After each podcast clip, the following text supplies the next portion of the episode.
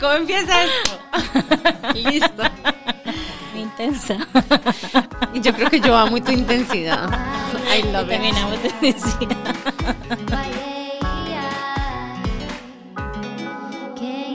Queremos darle la bienvenida a este nuevo espacio que se llama Qué Intensas, un espacio donde Nani y yo estamos dispuestas a ser completamente vulnerables con ustedes, contarles un poquito de nuestra historia y compartir experiencia con invitadas espectaculares. Hace mucho tiempo Jimmy y yo estamos pensando en cómo podemos hacer para regalarle a las personas, a las mujeres emprendedoras y profesionales, algo que sea de real valor para ellas. Y realmente ese proyecto em, fue algo espontáneo que hicimos bastante rápido, pero con muchísima intensidad y motivación. y, y hoy les queremos contar un poco la historia de cómo nació el proyecto. Creo que antes de empezar a contar un poco como la historia del podcast, queremos contarles un poquitito sobre nosotras. Así que vas vos primero, Nani. Contanos quién sos vos. Bueno, a mí me sirve un montón que me hagan preguntas como para no irme en un rant muy largo, pero voy a empezar y cualquier cosa vos me ayudas, ¿ok? Ok. Em, bueno, yo estudié neurociencias y filosofía. Me fui a estudiar estados. Em, siempre fui una nerdcilla, ¿verdad? Pero, pero también era bailarina, entonces como que tenía esta dualidad desde muy temprano, ¿verdad? Como que era extrovertida, pero también me encantaba estudiar y sacaba buenas notas. Y me fui a estudiar este, a Pensilvania. Estuve ahí cuatro años. Ahí fue cuando me, me enamoré de la investigación científica. Y entré a hacer investigación en una rama de la medicina que se llama neurooncología, que es el cáncer del cerebro. Y a mí siempre me han apasionado los, los trastornos, digamos, pediátricos y de la infancia, entonces me enfoqué específicamente en tumores cerebrales de niños y estuve haciendo investigación en ese campo, en Baltimore, en un hospital que se llama Johns Hopkins, y después me fui a París a hacer mi posgrado en eso mismo. Pero en París también aprendí mucho de mí misma y me di cuenta que, que habían cosas que no me tenían contenta ahí, aunque parecía todo perfecto, ¿verdad? Que yo estaba viviendo un sueño en París. Eh, ahí fue cuando decidí volver a Costa Rica y unirme a un proyecto súper chiva de desarrollo de terapias, esta vez contra el cáncer de páncreas y ovario, eh, que es un proyecto de altísimo impacto y muy chiva, que ayuda a construir por sus primeros cuatro años de vida, hasta que mi ciclo ahí cerró y empecé, digamos, el proyecto que, que hoy estoy movilizando principalmente, que es el laboratorio de transformación. ¿Y de qué es el laboratorio de transformación? Yo lo veo como finalmente una oferta hacia las personas que integran como todas estas diferentes facetas que yo tengo, como un poquito la parte científica, pero también este, la parte de negocios, porque siempre me ha encantado el mundo de los startups, del desarrollo de nuevas tecnologías, eh, de gestión tecnológica. Y finalmente este otro lado, tal vez más sensible mío, que se conecta incluso con aquellos momentos donde estaba estudiando filosofía de la mente asiática, etcétera, a donde tal vez hago un poquito más de reflexión de la conciencia de las personas y, y cómo esa conciencia o el self-awareness ayuda a, a las personas a ser mejores líderes en lo que sea que hagan, ciencia, negocios, etcétera. Bueno, Nane no, no cuenta mucho de su parte creativa, mucho de, lo que habla es como su parte académica, pero en realidad es una persona espectacular que no solo es súper académica y que es súper nerd, como dice ella, pero al mismo tiempo también es una persona súper creativa y de muchísimo, muchísimo empuje. Y el mm. laboratorio de transformación, personalmente me siento como el proyecto piloto de uh -huh. hasta cierto punto. Fuiste un conejillo de Ajá, indias. Fui como el conejillo de indias del laboratorio de transformación y la verdad es que fue súper transformador. Mi ratoncito de laboratorio. Ajá, exactamente. bueno, sí, entonces, eh, bueno, hoy en día el laboratorio ofrece eh, charlas científicas para empresas eh, y mentoría en proyectos a diferentes personas. Eh, pero a mí lo que más me apasiona es acompañar a personas en procesos de transformación que estén, digamos, ligadas a algún tipo como de paso o transformación profesional. Es decir, si estás empezando un negocio o si acabas de cambiar de trabajo o si quieres hacer alguna entrevista, etc. Entonces, estos procesos donde hay como mucho moviéndose adentro, pero también algo moviéndose afuera, son los espacios a donde, a donde más me ayuda a mí misma también a ser útil para otros. Pero bueno, eh, contanos ahora vos de tu, de tu vida, de tu trayecto. Bueno, somos un poquito diferentes. Bueno, yo me gradué del cole y como muchos no sabía cómo qué estudiar, entonces empecé en farmacia. Para mí era como... Yo no sabía.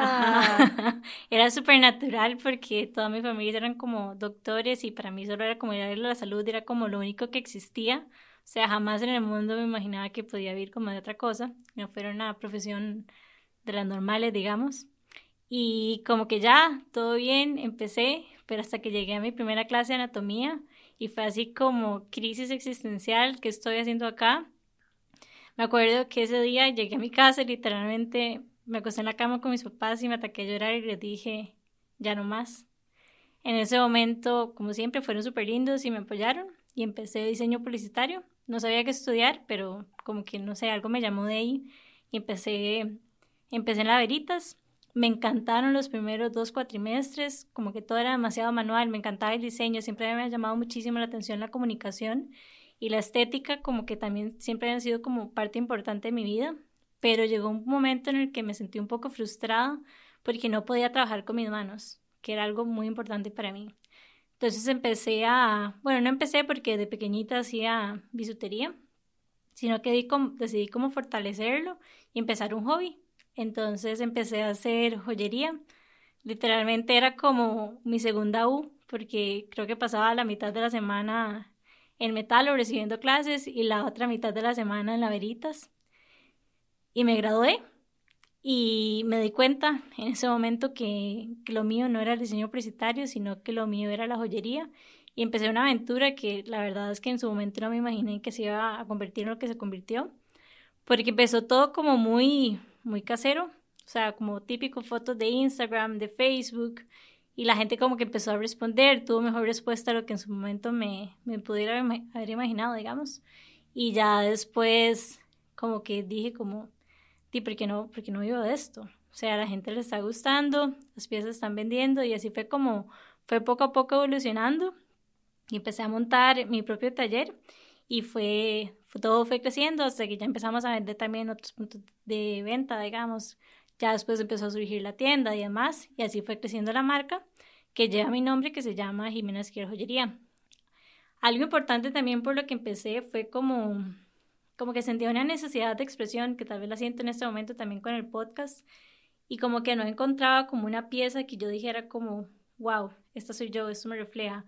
Entonces como que me metí más que todo por experimentación. Esta experimentación se transformó, digamos, como en una pasión y después en una pasión súper mega intensa y empoderada y además que se convirtió en mi vida. Mm, qué lindo. Bueno, y yo también les voy a contar algo que Jimeno cuenta de esa y es que detrás de esta, digamos, visión de creadora y creativa que ella tiene, em, también hay como una super businesswoman atrás de esto. O sea, hay demasiadas personas que tienen la capacidad de crear, ¿verdad? Piezas bellísimas, pero, pero ha sido como que este empuje y esta visión súper emprendedora de Jimmy lo que realmente ha hecho que, que tenga un, no sé, una ruta, una, unos canales de distribución increíbles, ha sido súper perspicaz en la manera que ha navegado el mercado y, ella tiende a no hablar de eso porque ella cree que no, es tan buena en negocios, pero es buenísima. Entonces, eh, si se la topan y, quieren consejos, este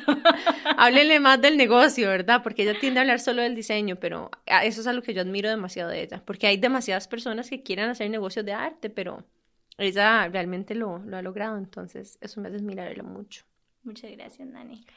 Y, y vieras qué identificada me siento yo porque, o sea, digamos, cuando uno o sea, conecto un montón que en esa necesidad como de crear con las manos también, yo me acuerdo, eso es una de las cosas que más falta me hace, que hoy en día lo exploro full a través de la cocina. Entonces las personas que me conocen saben que yo también full cocino porque es como la manera en la que me siento medio en el lab todavía. Pero, pero cuando yo dejé de hacer ciencia, eh, digamos, en el laboratorio y me dediqué a estas otras maneras, digamos, de consumir ciencia, desde los negocios en ciencia o la comunicación científica, que es un proyecto de Facebook en el que ahorita hay unas chicas extraordinarias también ayudándome. Yo, digamos, lo cuento rápido, pero fue full una crisis de identidad y muy parecida hasta que vos hablas cuando te diste cuenta que existe un pivote, ¿verdad? Como un momento como de superponerse honesto con uno mismo y decir, ok, algo no está bien aquí, ¿verdad? Y, pero qué difícil tomar esa decisión porque, porque uno tiene tanto miedo a soltar la que se siente familiar y aventurarse hasta el cambio. Entonces, em, este podcast para mí también surge de una necesidad de conectar con otras personas que tal vez han pasado por esto mismo y por eso para mí la palabra transformación es tan poderosa. Em, tanto en cambio externo como en elevar la conciencia de algo que uno tiene, incluso de uno mismo y, y me siento demasiado contenta de estar haciendo ese journey con Jime porque, porque para mí siempre fue un apoyo y, y en especial durante INCAE, eh, pues nos dimos cuenta que hay un, hay un poder demasiado importante de la sororidad. Es, es vacilón, se podría decir, porque somos, somos diferentes hasta cierto punto. O sea, Nane viene de la ciencia, yo vengo como del arte, pero como que hay tantos puntos en los que conectamos y en los que nos identificamos y tal vez en esos puntos en los que Nane no se siente tan fuerte, digamos, yo llego y la apoyo y le la empujo y Nane también, como en los puntos en los que yo me siento como un poco más débil o que me da pena o que me, no sé, me causa ahí impulso síndrome hardcore, Nane llega y me mete como el empujón y existe como esa sororidad natural que se dio con las dos, o sea, fue, todo fue como súper fluido siempre. ¿Qué, te parece si les contamos un poco la historia del nacimiento de este podcast posterior a todos estos momentos? Perfecto. Y todo empezó, ¿qué día? El, el uno creía que el 2019 era un año duro hasta que se vino este, pero 2019 fue, ¿verdad? Sí, 2019 fue un año súper complejo. para mí, digamos, personalmente, la marca está bajo demasiada transformación, o sea, como que yo estaba consciente de que había muchas cosas que ya tenía que cambiar, que no estaba funcionando, que tenía que estructurar de cierta manera, que tenía que hacer como bastantes cambios y fue, fue un año de transformación y fue un año difícil. Yo este año también estaba tratando de empujar el, el tema del lab, hacer el website, me acuerdo que hice como un lanzamiento del proyecto y todo, que donde tuve que full exponerme y, y también sentí muchísimo imposter syndrome. O sea, para los que no saben, el síndrome del impostor es cuando vos te expones a una situación y, y de repente te empiezan como a, a inundar estos pensamientos como de que no estás suficientemente preparado para estar ahí, para estar ahí y, que, no es suficiente hasta cierto punto. Y que la gente se va a dar cuenta que estás improvisando algunas cosas. Yo debo confesar que lo siento un poco en este momento, digamos, con el podcast. con el podcast, sí. Porque es como, es un espacio, o sea, la verdad es que ese espacio surgió porque Nani y yo amamos la idea, amamos el empoderamiento de mujeres y demás, pero sí decidimos hacerlo y desde el inicio tomamos la decisión de ser súper vulnerables y súper abiertas y súper auténticas con todas ustedes entonces hasta cierto punto nos sentimos como un poco expuestas y con un poquito de miedo, pero con muchísimas ganas de llevar adelante el proyecto. Y con esa honestidad, este, pues el 2019 fue un momento donde ambas estábamos tratando de empujar nuestros proyectos, pero también estábamos teniendo como de como dificultades, ¿verdad? Em, yo de hecho incluso como que estaba muy dividida porque en ese momento también como me metí a ayudar a la empresa familiar, entonces como que dejé en segunda prioridad el laboratorio, que era como lo que más, o sea, lo que más había estado trabajando por mucho tiempo. Y, y todo esto me hacía a mí como querer buscar más conexión, más conexión conmigo misma y más conexión con otras personas. Y ahí fue como cuando empecé a buscar estos diferentes como programas de formación, como por ejemplo el de comunicación empática o incluso voces vitales, ¿verdad?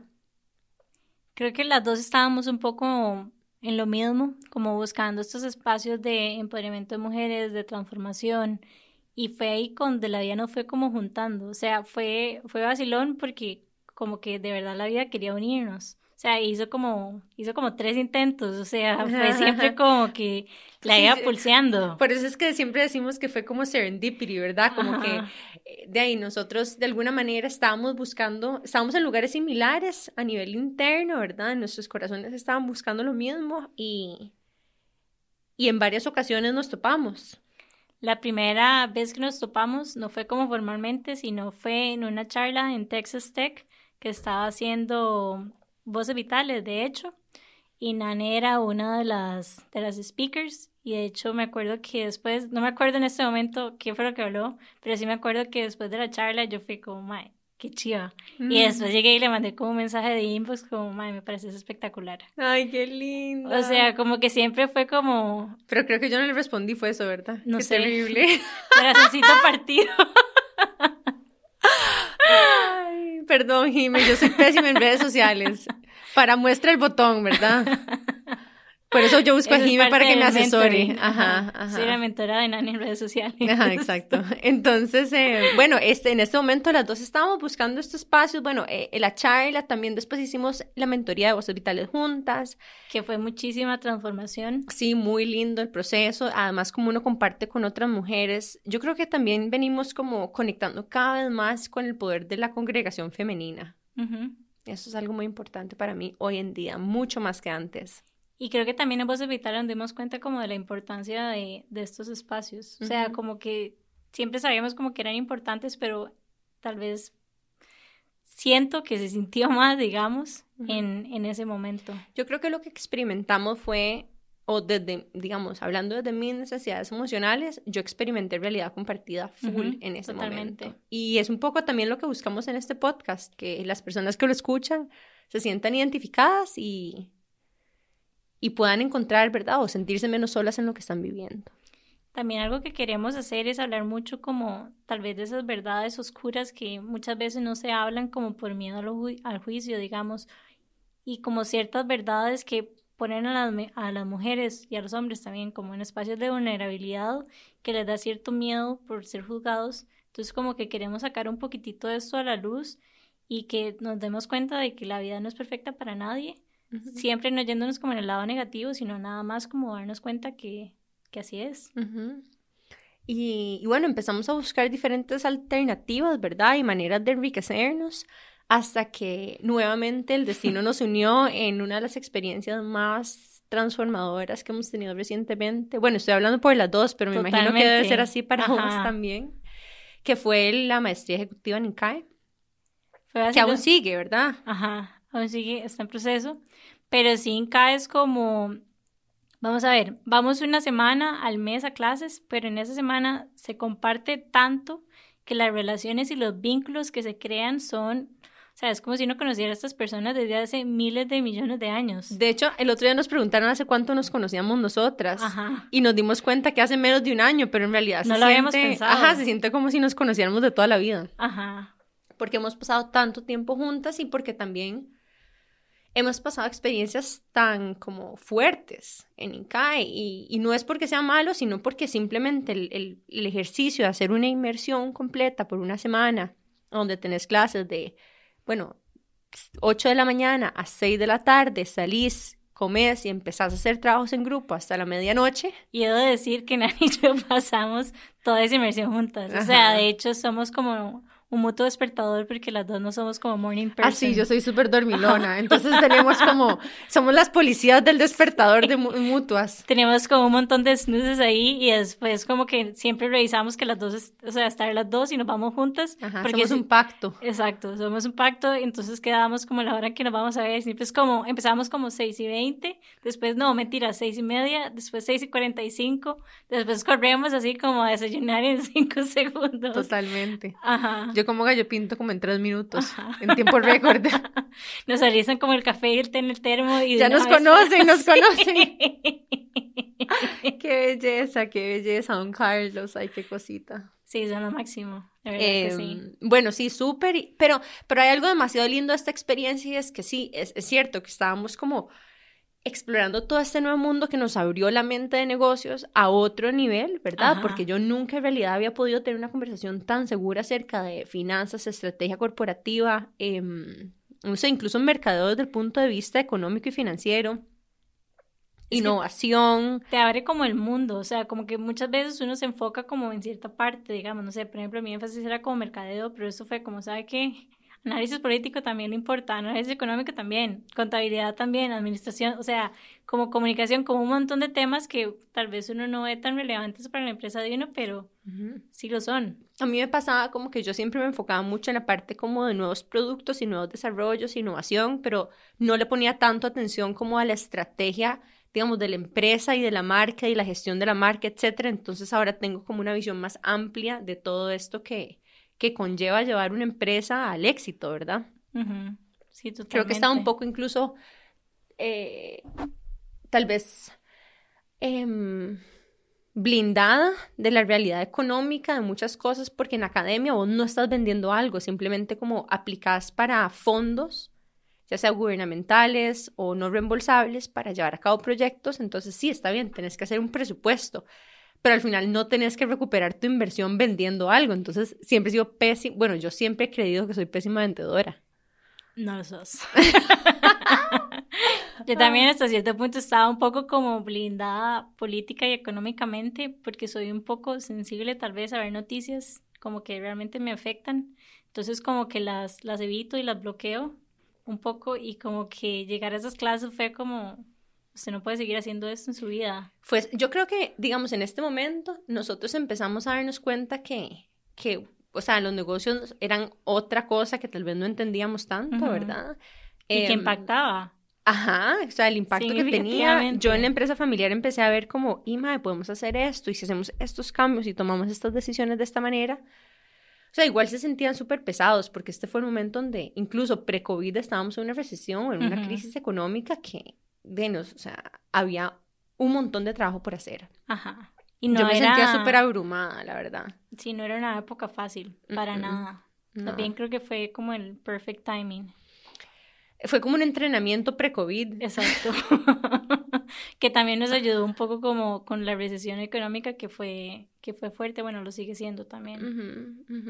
Y, y bueno, eh, yo de la manera en la que lo veo es que todas estas cosas que empezamos a vivir, pero de alguna manera mejor equipadas, gracias a lo que estamos aprendiendo en el momento en ICAE. Em, pero creo que previo tal vez al mejor equipados, como también contar un toque, también la parte del miedo. O sea, como que mm. hubo muchísimo, por lo menos de mi parte, así como impostor syndrome de una diseñadora que con costo sabe usar una calculadora, calculadora normal, no científica, y llegar a sacar una maestría en administración que no sabía usar ni Excel y que tenía unos compañeros que eran unos genios, yo decía como ¿qué estoy haciendo acá? O sea, me acuerdo de la primera clase, literalmente me pasé echando como aceites esenciales, o sea.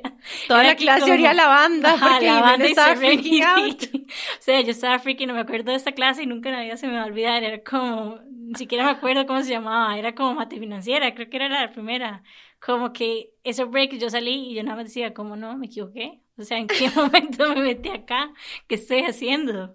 Sí, sí. Y yo, y yo también siempre he sentido como como yo me siento un poquito nerd, siempre he sido como de las personas que necesita participar en clase para aprender. Entonces, a mí más bien me da como que me siento complejada de mi personalidad en clase. ¿Verdad? Y la amo. No, o sea, a mí me da demasiada pena. A mí me da demasiada pena. le mando mensajitos a Nani como, ok, por favor, haz una intervención acá.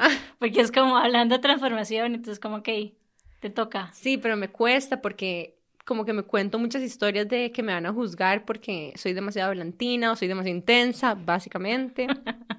Em, incluso hay momentos donde le mando mi contribución que quiero levantar la clase a Jimena por WhatsApp como para sentir que lo dije. Y en vez de decirlo en clase, porque siento que harto a la gente de mi participación. También siento que harto a la gente, pero un poco diferente. Como que agarro la clase como si fuera una consultoría privada. es cierto, es cierto. Pero a mí me quiere joyería. Entonces, obviamente, todo lo pongo en la versión de la marca. Entonces, todas las preguntas van dirigidas siempre hacia eso. O sea, de hecho, toda la clase siempre me molesta por eso. Sí, se mueren de la risa. pero les aseguro que les he sacado así demasiado el jugo a todas las clases. Lo he aprovechado, eso de fijo. O sea, tienen que agarrar volados de Jimena de cómo aprovechar los profes de fijo. Consultarías en los, en los breaks. En los breaks. Sí. Ay, qué bueno. Em, bueno, entonces, o sea, les contamos estas partes bonitas y a veces no tan bonitas, pero al final, em, como que teniendo más claro, yo como que iba a tener que soltar un poco este rol de empresa familiar y volverme a enfocar en mi proyecto y Jime también pasando como por toda esta, tal vez, transformación de la marca. Em, justo estábamos en este momento cuando, y pensando cómo podíamos nosotros, desde lo que habíamos aprendido, no solamente a partir de nuestras experiencias de emprendimiento, sumadas a la formación previa que tenemos, lo que habíamos vivido durante esa transformación de los negocios, durante la crisis, más lo que aprendimos en INCAE, para ir em, creando algo chiva y útil para otras personas que estuvieran emprendiendo o que quisieran crecer profesionalmente. Pero justo cuando estábamos haciendo ese brainstorming, ¿te acuerdas que nos tomábamos hasta fotos del proyecto que íbamos a hacer? Era secreto. ajá, nos hicimos un photoshoot. fotógrafo. Nuestro amigo Rodri nos hizo un photoshoot del INCAE, ¿verdad? No entendía qué estaba pasando. Del proyecto que íbamos a lanzar para mujeres emprendedoras y profesionales. Con todos los errores que nos hubiera encantado que nos enseñaran a nosotras. Así iba a ser nuestro Ajá, ese era el enfoque, como todo lo que me hubiera gustado aprender, que hasta ahora aprendo después de muchas caídas y muchos años. Pero, pero esa fue la semana que se vino también el COVID-19 y con él nuestro sueño de hacer talleres para mujeres. Em, pero bueno, en parte, yo siento que, que, el, que ese momento como de como súper fuerte de aterrizaje, ¿verdad? Como de conexión con miedo y duelo y, no sé, algo muy, muy serio que estaba pasando, nos propulsó a hacer algo nuevo, ¿verdad? hacer este podcast, que es como una nueva manera de hacer esta misma propuesta de valor. Cambiar la estrategia fue. Ay, madre Jimena, qué buena que es con las palabras. Ajá. Y la verdad es que creo que inclusive fue el mejor momento de, de hacerlo, porque los podcasts, o sea, ahora más que nunca están siendo promovidos, la gente ya está empezando a descubrir este pequeño mundo que Nana y yo descubrimos desde hace unos años, y que amamos y adoramos y que queremos traer un poco de lo que de esta experiencia que nosotros hemos vivido, pero también con la perspectiva de Centroamérica, de mujeres latinoamericanas y, y aquí estamos. Yo creo que nuestra sed de aprendizaje de alguna manera también la estamos tratando de satisfacer acá, ¿verdad? Como invitando a las personas que admiramos, aprendiendo de ellas, de sus experiencias de vida, eh, pero también como este lado más personal de las experiencias de ellas. Y porque al final eso, eso es lo más importante, como que la, la vivencia real del desarrollo personal al lado del desarrollo profesional, ¿verdad? Porque van de la mano, o sea, no, no puedes, eso fue de mis descubrimientos del 2019, gracias a Voces Vitales, que la verdad es que vos como persona no puedes dejar de impactar o sea, tu business o el lugar donde vos trabajas, o sea, somos uno mismo. Como que estás muy... No puedes separar a la persona del profesional. Y la idea también es tener un crecimiento holístico, integral, donde podamos crecer en todas nuestras áreas y que nos sentamos bien con, no sé, con la Jimena profesional, la Jimena, no sé, como persona, o sea, como en las diferentes áreas. Y por eso nació el podcast y eso es lo que queremos hacer, tratar de tocar un poquito de cada uno de esos temas. Hay un montón de temas que nos interesan y hemos hecho un esfuerzo grande por intentar encarrilarlos de alguna manera. Em, pero de algunos temas que son inevitables para nosotras como bienestar, salud mental, emprendimientos. Y que se sienten muy cercanos. Entonces, bueno, este podcast ya lo verán, es solamente el principio de una aventura que esperamos que dure bastante tiempo. Y, y nada, y los invitamos a que, a que nos sigan y continúen escuchando y nos opinen, ¿verdad? Total, porque este podcast es para ustedes, o sea, la idea es que ustedes nos den toda la retroalimentación de qué es lo que les gustaría escuchar y nosotros buscar a los mejores speakers que podamos conseguirles que nos ayuden en esos temas. Y bueno, entonces las invitamos a que, a que se unan a esta amistad tan linda que tenemos y tan sororidad, ¿verdad? Bueno, y cuando estábamos pensando en hacer este podcast, em, una de las preguntas principales era cómo lo ponemos. Y fue difícil, pero no tan difícil, la verdad. Me acuerdo del brainstorm que estábamos haciendo. En Miró, con Feli. Ajá. Y, y estábamos pensando como en, ¿verdad? Como en romper etiquetas, como cuáles son estas cosas que, que son relevantes para muchas mujeres o qué es algo con lo que muchas mujeres podrían conectar. Y nuevamente, como que la Diana nos recordó un momento en el que habíamos estado juntas y es que hace unos años Nani y yo habíamos salido en un libro que había hecho Cotex para empoderar a las mujeres. Entonces Nani dijo como, puede inspirarme o algo así. Ajá, y abrí el libro donde estábamos las dos y me acuerdo que la portada tenía un montón de palabras.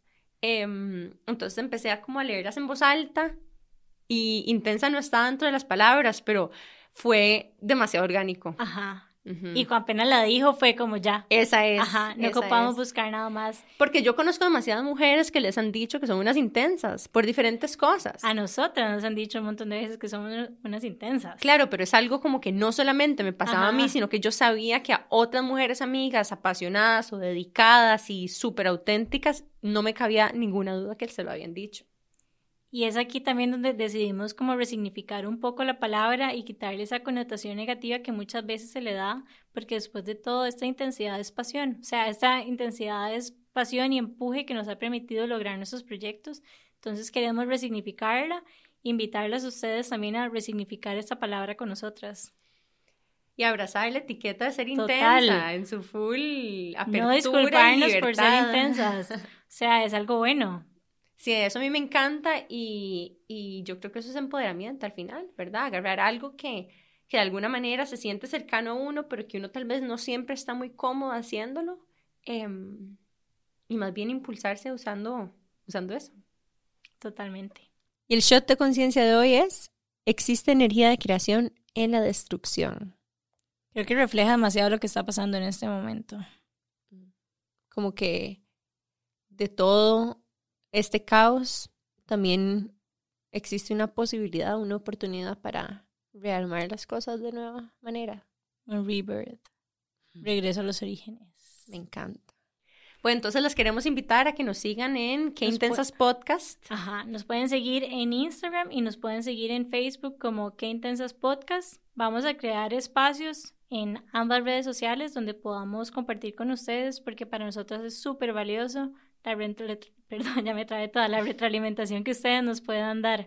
Entonces queremos que sepan que este espacio es para ustedes y que todo lo que nos quieran decir es totalmente bienvenido. Si les gustaría algún speaker o algún tema em, o algún nuevo formato que podamos explorar, nos encantaría co-crear de la mano de ustedes. Totalmente. Y bueno, nos pueden escuchar en Spotify o cualquier otra plataforma de su preferencia. Em, Todos los miércoles. Ajá, semanalmente. Y esperamos que se sientan tan identificadas con este podcast como nos sentimos nosotras. Bueno, sin querer. Sin querer queriendo, terminamos hablando muchísimo de INCAE, pero la verdad es que fue un cambio significativo para nosotras. Y además algo que estamos viviendo de manera muy presente en nuestras vidas. Entonces, em, bueno, lo que queríamos decirles es que sí. Si tienen dudas sobre cómo funciona, qué temas se tocan en ICAE y demás, no duden en escribirnos a nuestro correo, queintensaspodcast.gmail.com. Gracias por escucharnos. Hasta la próxima. Chao.